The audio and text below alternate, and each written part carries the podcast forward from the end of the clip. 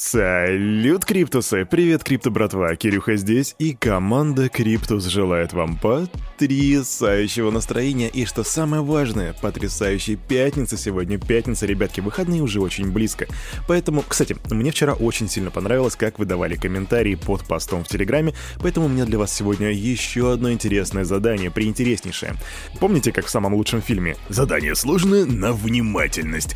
Все, что вам нужно, это пройти в комментарии в Телеграме и увидеть там новую обложку от The Economist. Издатели спрятали на этой обложке 4 значка криптовалюты. Какие? А вот в этом ваше задание. Вам нужно пройти и найти, какие же значки там спрятаны, и написать в комментариях в Телеграме. Тот, кто это сделает первым, того в понедельник я объявлю самым быстрым и внимательным криптусом. Так что приступайте, ребятки, а мы сейчас сделаем все как обычно. Мы перейдем к обзору рыночка, а потом к новостям. Раз, два, три. Ву и моментально прыгаем прямо к рыночку. Зеленка. Зеленка Сент 16,9%, Engine 10%, Flow 8,8%, FTT у нас 8,7%. И Матик подрос. Муа, Вася, круто. Биточек также показывает рост плюс 4,4%, 37 224. Эфир 2448, плюс 2,4%. При этом доминация битка не сильно таки просила 41,9%, а капитализация подросла 1,68 триллионов. Индекс страха и жадности вернулся к значениям, которые мы на этой неделе уже видели, выделили 24 пункта.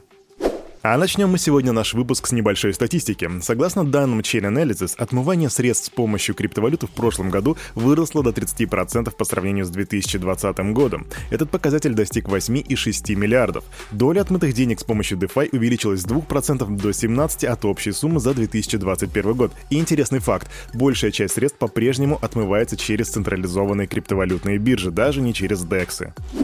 А теперь новости из Россиюшки. Минфин подготовил собственную концепцию регулирования криптовалют в Российской Федерации, которая предполагает проведение операций с цифровыми активами, внимание, через банки, полную идентификацию пользователей и отслеживание транзакций. Я напомню, что в министерстве убеждены, что запретить оборот криптоактивов, как это предлагает Центральный банк, невозможно. Это же лишь приведет к увеличению доли теневой экономики и росту случаев мошенничества. По данным Минфина, на криптовалютных кошельках граждан РФ уже находится 2 триллиона рублей. Также в этом письме приводится и позиция ФСБ, которая видит возможность создать инструменты для получения данных пользователей от криптобирж и криптообменников, а также легально отслеживать транзакции. Кроме того, разработка регулирования позволит прописать арест и конфискацию цифровых активов на кошельках. В общем, если так попытаться резюмировать, то вот эта концепция от Минфина, она предполагает, что операции с криптовалютами для лучшего контроля нужно будет организовать в рамках банковской инфраструктуры. И тут Центробанк такой врывается. Э, э, тормози, э. Короче, российский Центробанк ознакомился с предложением Минфина, с его концепцией регулирования криптовалют и выразил замечания по ряду пунктов.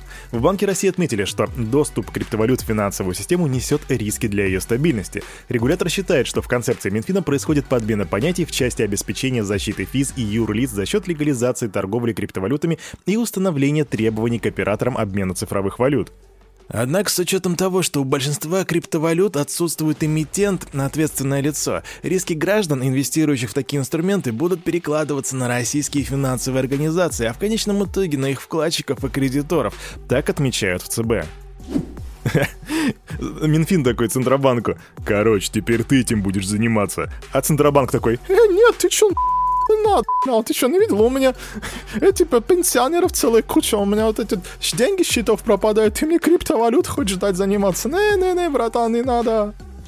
К слову, эта концепция Минфина в глазах экспертов выглядит достаточно странно. Допустим, Эдуард Ким считает, что предложение открывать биткоин-кошелек через банк звучит как минимум, ну, не совсем подходящий под концепцию криптовалют. Сама мысль о криптовалютах, открываемых в банках, противоречит идее криптовалют, которые были придуманы как альтернатива банкам. Я с трудом даже технически представляю, как это должно быть реализовано. Если эти кошельки надо открывать в банке, то получается, что банками управляет или как? И я тут не могу с ним не согласиться. И вот эта концепция, она очень, мно, очень много критики на себя сейчас примет, я думаю, от экспертов, но мы будем смотреть, что будет дальше.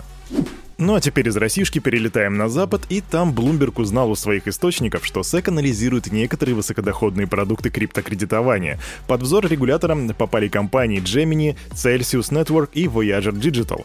Регулятор хочет понять, являются ли данные инструменты предложением ценных бумаг, ну, собственно, как всегда SEC. Если это так, они должны быть зарегистрированы в комиссии. И тут на самом деле больше ничего не скажешь. Смотрите на дело Ripple и сами все поймете. А теперь минутка научной фантастики. И тут исследователи оценили мощность квантового компьютера, который, которая понадобится для того, чтобы взломать биткоин.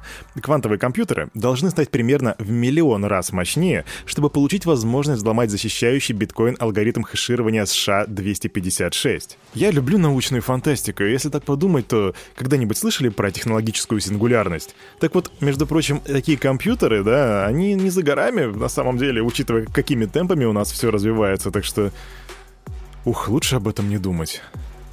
Команда разработчиков BSK, а он же Binance Smart Chain, предоставили свой план развития на 2022 год под названием BSK 2022. Строить и строить.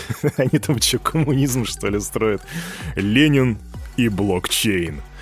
Цепи всех стран, объединяйтесь. Извиняюсь. Приоритетными направлениями стали укрепление и расширение сообществ БСК, масштабирование сети и внедрение кросс-чейн и мультичейн решений. Вице-президент Coinbase показал будущий функционал NFT-платформы. Пользователи там смогут найти NFT-коллекцию, выбрать конкретный NFT и купить его, используя криптокошелек. Ну, по факту, это просто базовый функционал. И я напомню, что NFT-платформу от Coinbase ждут уже более 900 тысяч человек. Но дата ее пока что, дата релиза пока что неизвестна. Также CoinDesk узнали у своих источников, что Coinbase готовится добавить поддержку токенов Solana, и среди них будет USDC, которых в сети Solana сейчас 4,8 миллиарда штучек. Пробоина в OpenSea была обнаружена. Недавно стало известно об ошибке, которая позволяет купить NFT-шки в OpenSea по низким ценам. Она возникает в том случае, когда пользователь вместо отмены продажи токена просто переводит его на сторонний кошелек. NFT остается доступным для покупки на Rarible через API OpenSea по старой цене, чем некоторые пользователи и пользуются. OpenSea, конечно же, предприняли несколько шагов для устранения проблемы, в том числе сообщив пользователям о состоянии их NFT-шек и необходимости отмены заявки на продажу. Однако это лишь усугубило ситуацию. Дело в том, что в сети Ethereum есть пользователи, которые отслеживают транзакции в блокчейне и могут их опережать, подкупая майнеров. Они начали следить и замечать транзакции, которые отправляются для отмены продажи NFT. И как только они замечают такую операцию, то сразу отправляют заявку на покупку NFT, уплачивая майнеру комиссию в большом размере чтобы тот быстрее добавил транзакцию в блокчейн. Так вот, допустим, недавно произошло с пользователем с ником Shwolf Chen. А ранее он оставил заявку на продажу NFT обезьяны-мутанты по цене 6 эфиров, а это на 70% меньше цены самого дешевого NFT из этой коллекции. После обнаружения ошибки на OpenSea он решил отменить продажу, но другой юзер его опередил и просто подкупил майнера, чтобы тот одобрил транзакцию ему и забрал вот эту обезьянку вот с 70% скидочкой. Короче, крипто, братва, я пока что не нашел безопасного способа отменить э, продажу NFT-шки так, чтобы вас не слямзали ваш, вашу драгоценную NFT с огромной скидкой. Да и, по-моему, даже сами OpenSea пока что не знают, как решить этот вопрос. Так что будьте аккуратны и держите руку на пульсе. Но когда что-то идет не так, то лучше всего врубить музычку. Поэтому корпорация Warner Music Group откроет музыкальный тематический парк в метавселенной проекта The Sandbox. Они планируют использовать виртуальные земельные участки для создания пространства, которое будет служить тематическим парком и одновременно концертной площадкой. Мы прямо сейчас сосредоточены на концепции Web3 и на том, как она повлияет на музыку. Так, заявил вице... так заявила вице-президент по бизнес-развитию Оана Рускандра. Потрясающая фамилия. Представители же Sandbox пообещали провести аукцион виртуальных земель, граничащих с предполагаемой площадкой Warner Music Group, но, видимо, теперь они подрастут в цене.